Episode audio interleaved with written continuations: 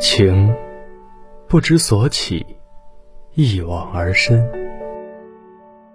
我们走过许多地方的路，看过许多地方的风景，因此也有着许多美好的故事。你若问古人何以解忧，他们或回以唯有杜康；而你若告诉我今日心忧，我们会带你去江南小镇的弄堂口，夜雨初停的早晨，洒落一缕阳光，抖落你肩膀三两的淡漠与哀愁。翻一页书，用声音温暖三冬；卷一张纸，用真情照亮一方。我们如明月清风，时刻伴你左右。似草长莺飞，尽扫世间烦忧。您的悲欢离合，我们悉数解忧。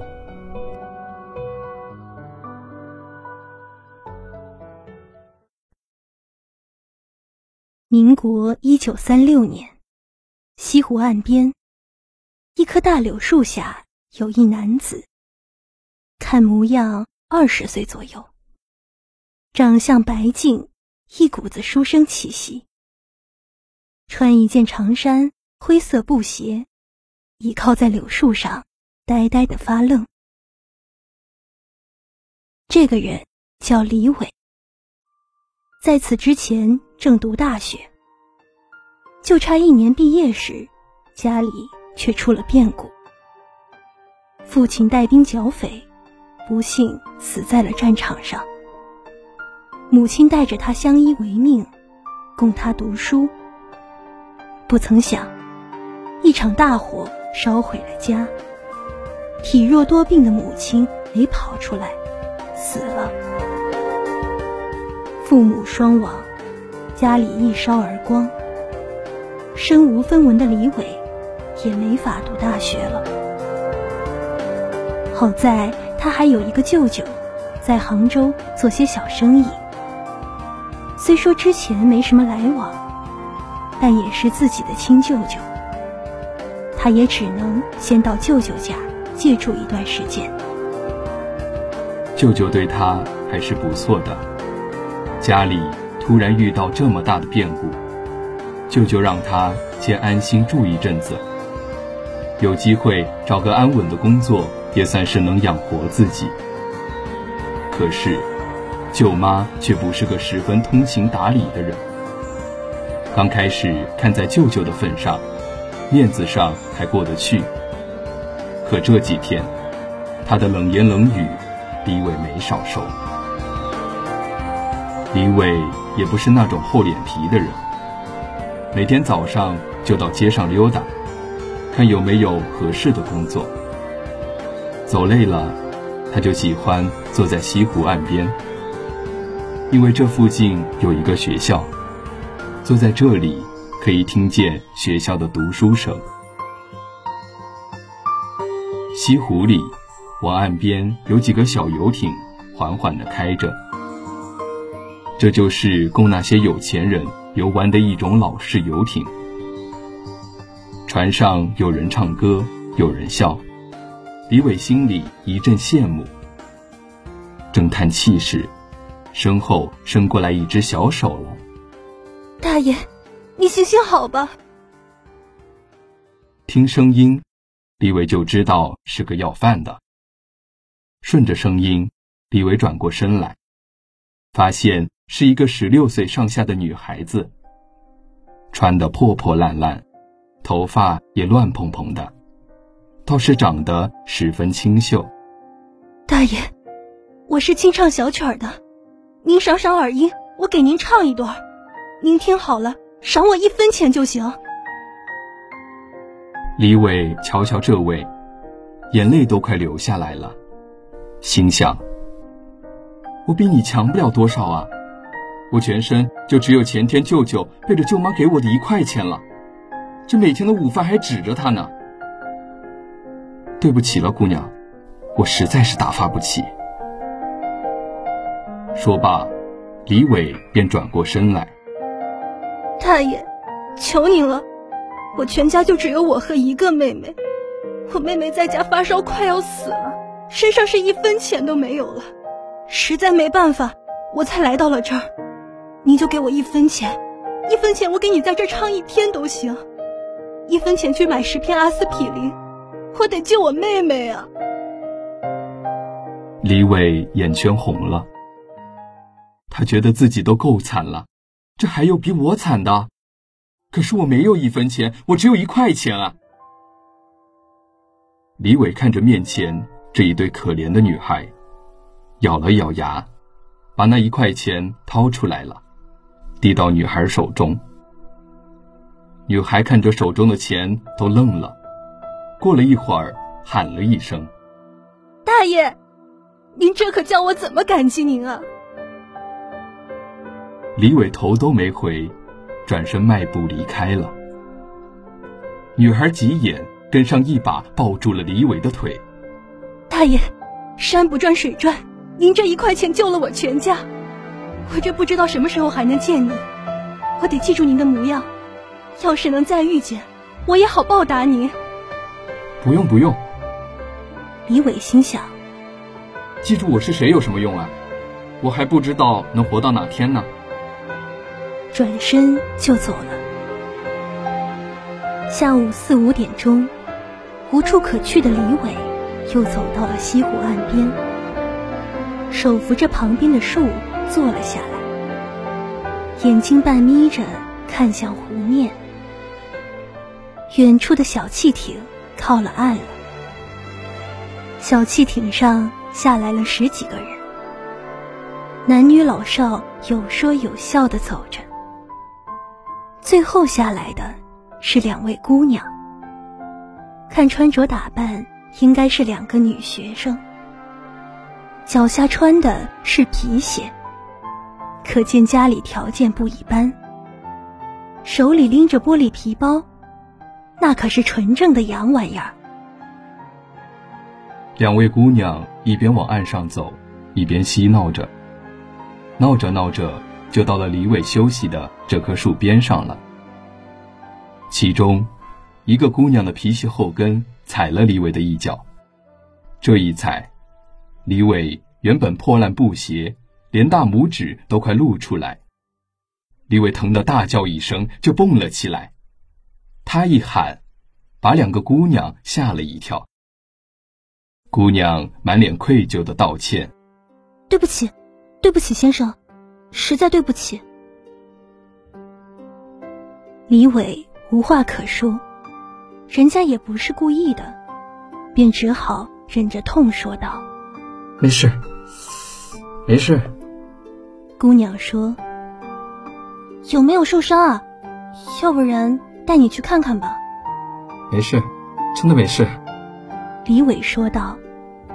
那真对不起了。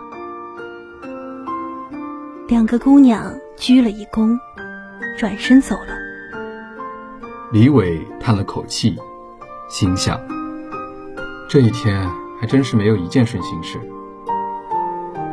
晚上回到家，倒是有一件好事。舅舅托朋友给他找了一个工作，给一个五岁的小朋友家里做家教。虽然是看孩子的工作，那也比闲着强。第二天一大早，李伟就去了雇主的家里。这家人姓白，说起来也是一个大户人家，有管家，有司机，好不阔气。夫妻俩有两个孩子，大女儿在学校读书，小儿子五岁，就是李伟的学生。五十块钱一个月，还管吃住，这可把李伟高兴坏了。教一个五岁的孩子，对李伟来说没什么难度。一天很快就过去了，转眼间到了下午，白家的晚饭已经上桌，就等小姐进门了。我回来了。白家的大小姐放学回来了，一进门。白小姐就发现了新来的李伟。你看着我。白小姐对李伟说道。李伟抬头一看，这竟然是西湖边上踩到他脚的姑娘。你还记得昨天西湖边吗？记得，记得。那天是李伟最倒霉的一天，怎么会忘？那天真是对不起了。是我踩的你，你道什么歉啊？白小姐不解的问道。都是我待的不是地方，挡着您道了。白小姐第一次听到这样的回答，觉得这人挺有趣，能到家里当家教，想来也有些本事。就这样，过了一段时间，白小姐与李伟慢慢相处着，倒对他多了一些欣赏。一次。白小姐学校有一个写作比赛，白小姐想了好几天，写不出什么好的文章来，便请李伟来帮忙。谁知，李伟只用了一个晚上，洋洋洒洒写了小半本书。白小姐把李伟的作品交上去，还得了个第一名。李伟，李伟！白小姐还没进家门，就喊道：“李伟，你太厉害了！”你看，这是你的奖杯。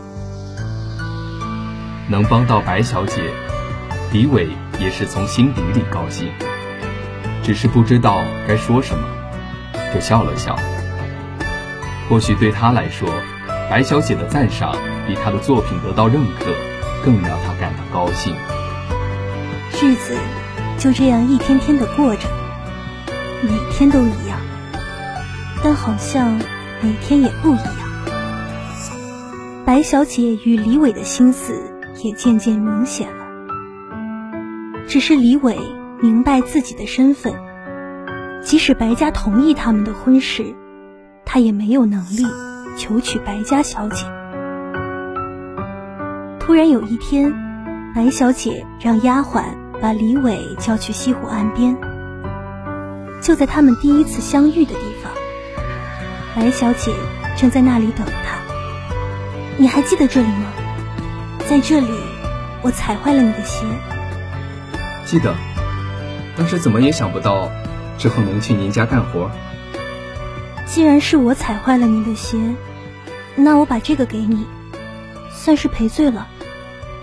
说着，白小姐递给李伟一块白玉坠。小姐，都过去这么久了，再说我那破鞋值什么钱？这东西太贵重了，我不能收。这是我爷爷留给我的，这就是我。我把它给你，你明白是什么意思吗？这，这我更不能收了。李伟当然明白白小姐的意思，可是他现在连一个落脚点都没有，又怎么敢想其他的呢？你既已明白我的意思，还不愿意收下他。眼看着白小姐憋红了脸，眼泪马上就要落下来了，李伟不好再推辞。这玉坠我先替小姐收着，倘若哪天小姐有心将它收回，我一定完璧归赵。白小姐的心里也算松了一口气，总归李伟。把东西收下了。转眼间，李伟到白家也有小半年了。既然他是真心喜欢白小姐，那就要有一些行动了。这几年上海的发展不错，很多人都去那里赚了钱。李伟也想去上海试一试，想娶别人家的小姐，不说是门当户对吧？好歹要有个生活保障。白家的老爷太太自然清楚女儿对李伟的心思，只是两人认识的时间也不算久，加上现在两人的身份确实有着差距。如果李伟能够继续努力，有一定的实力，他们也愿意成全女儿。白家同意了李伟的想法，允许他去上海闯闯。但是，在他闯出名堂之前，不能和白小姐有逾矩的行为。有了白家人的支持，李伟的心里也算松了一口气。临行前，他想先回去看看舅舅舅妈，也算是对他们的感谢。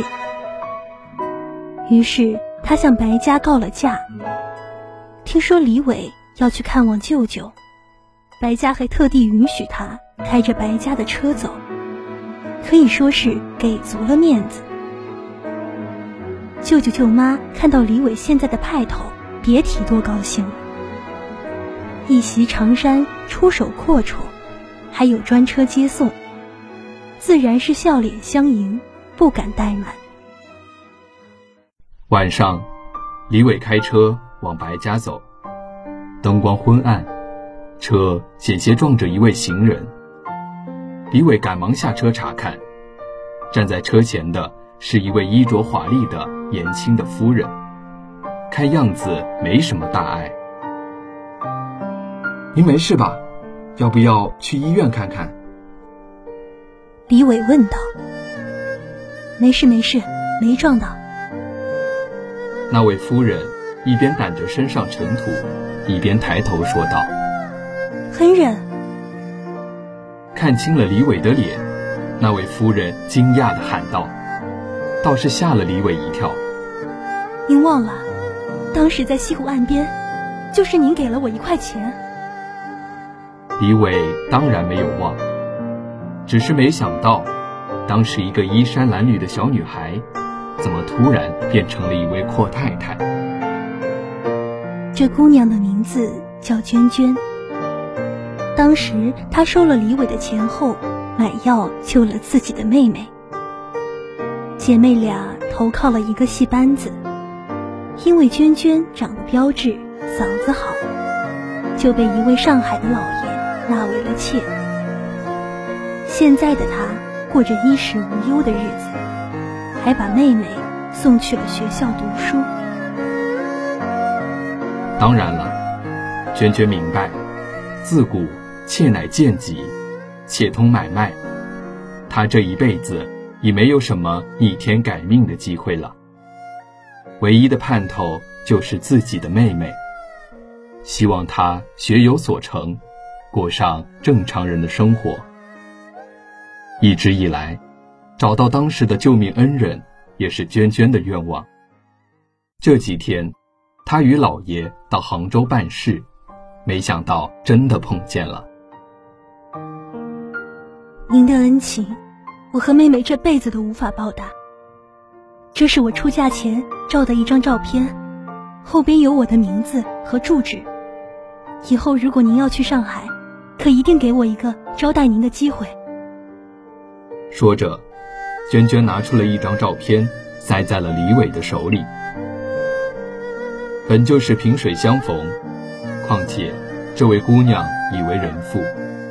自己与白家也算有了约定，即使是去上海，李伟也不会打扰人家的，所以他并没有太在意，把照片放进衣服口袋，简单客套了几句，便上车回到了白家。现在，李伟的心里只有一件事，那就是过一阵子到上海能闯出点名堂，娶白小姐。可是误会，往往出于不经意之间。李伟口袋里的照片，当晚就被白老爷看到了。白老爷认定，那照片上的人一定是李伟未了的情债，便执意将李伟赶走，任凭李伟百般解释也是无用。白小姐是又生气又难过。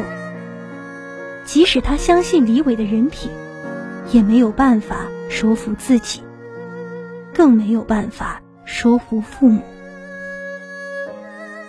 李伟就这样落魄的离开了白家，离开了白小姐，又变成了无处可去的流浪汉。好在自己还有一些积蓄，不是很多，但也够撑一段时间了。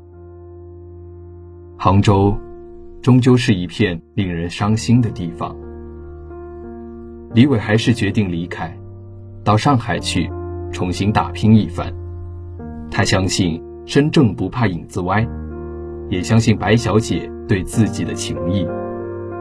等自己有了一定的实力，时间自然会帮自己作证。上海还真是一座魔都，这里的生活远比杭州的忙碌。李伟在一家报社找了一份工作，这一干就是两年，在上海。也有了安身的地方，但他也没有娶妻。说到底，还是放不下白小姐。一九三九年深秋的一天，李伟下班往家走，路过，看到一位衣衫破旧的姑娘，正在药房和伙计争执。原来这姑娘买药还差一块钱，伙计不肯通融。李伟出于同情，替那姑娘付了钱。就在他准备离开的时候，那姑娘认出了他。李先生。李伟定睛一看，这位姑娘正是白小姐的丫鬟。你怎么会在这里？可算遇上您了。白家出事了，小姐走投无路，想到上海来找您。可没想到，刚到上海，小姐就害了病。现在她，她……后面的话，李伟不敢听了，拉着丫鬟赶往白家小姐的落脚点。一条堆满落叶的弄堂尽头，有一间破旧的屋子。李伟走进屋内，破烂的墙遮住了屋里的光亮，里面。有一张破烂的床，隐约可以看到床上躺着个人。白小姐，李伟一边往里走，一边轻轻地喊着。此刻，躺在床上的人早已不是李伟记忆中的白小姐了。对白小姐来说，这两年更像是二十年。当年那个在西湖边嬉闹的白小姐，如今面色苍白，好像每一次呼吸都需要好大的力气。白小姐费力地睁开眼睛，眼前正是他日思夜想的人。此刻，他却不敢相信。都说大限来临的时候。会出现幻觉，看样子我是撑不下去了。还真是上天怜悯，死之前能再看看他的样子，我也知足了。终究是缘分浅，我没话说。白小姐笃定，眼前的人是她的幻觉。白小姐，不是幻觉，真的是我。别胡说什么大限，我带你去治病。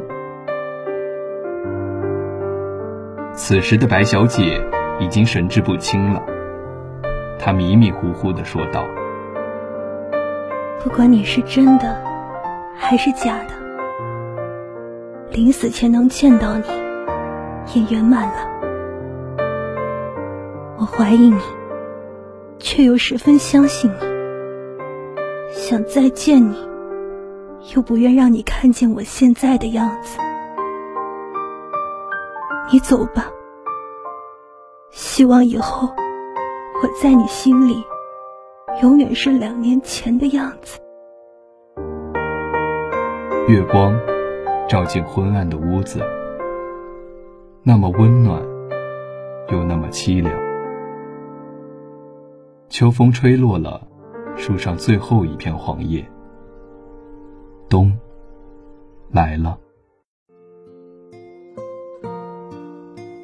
今天的解忧杂货铺到这里就要和大家说再见了。感谢导播刘双，感谢编辑景轩，我是播音软软，我是播音兰安。感谢大家对二零届节目组的支持和陪伴。我们是导播裴望、若九、刘双、程程，编辑西西、于子酱、景轩、秀烟，播音柯西子。软软，洛尘，蓝安，新的故事即将开始，我们下期节目不见不散。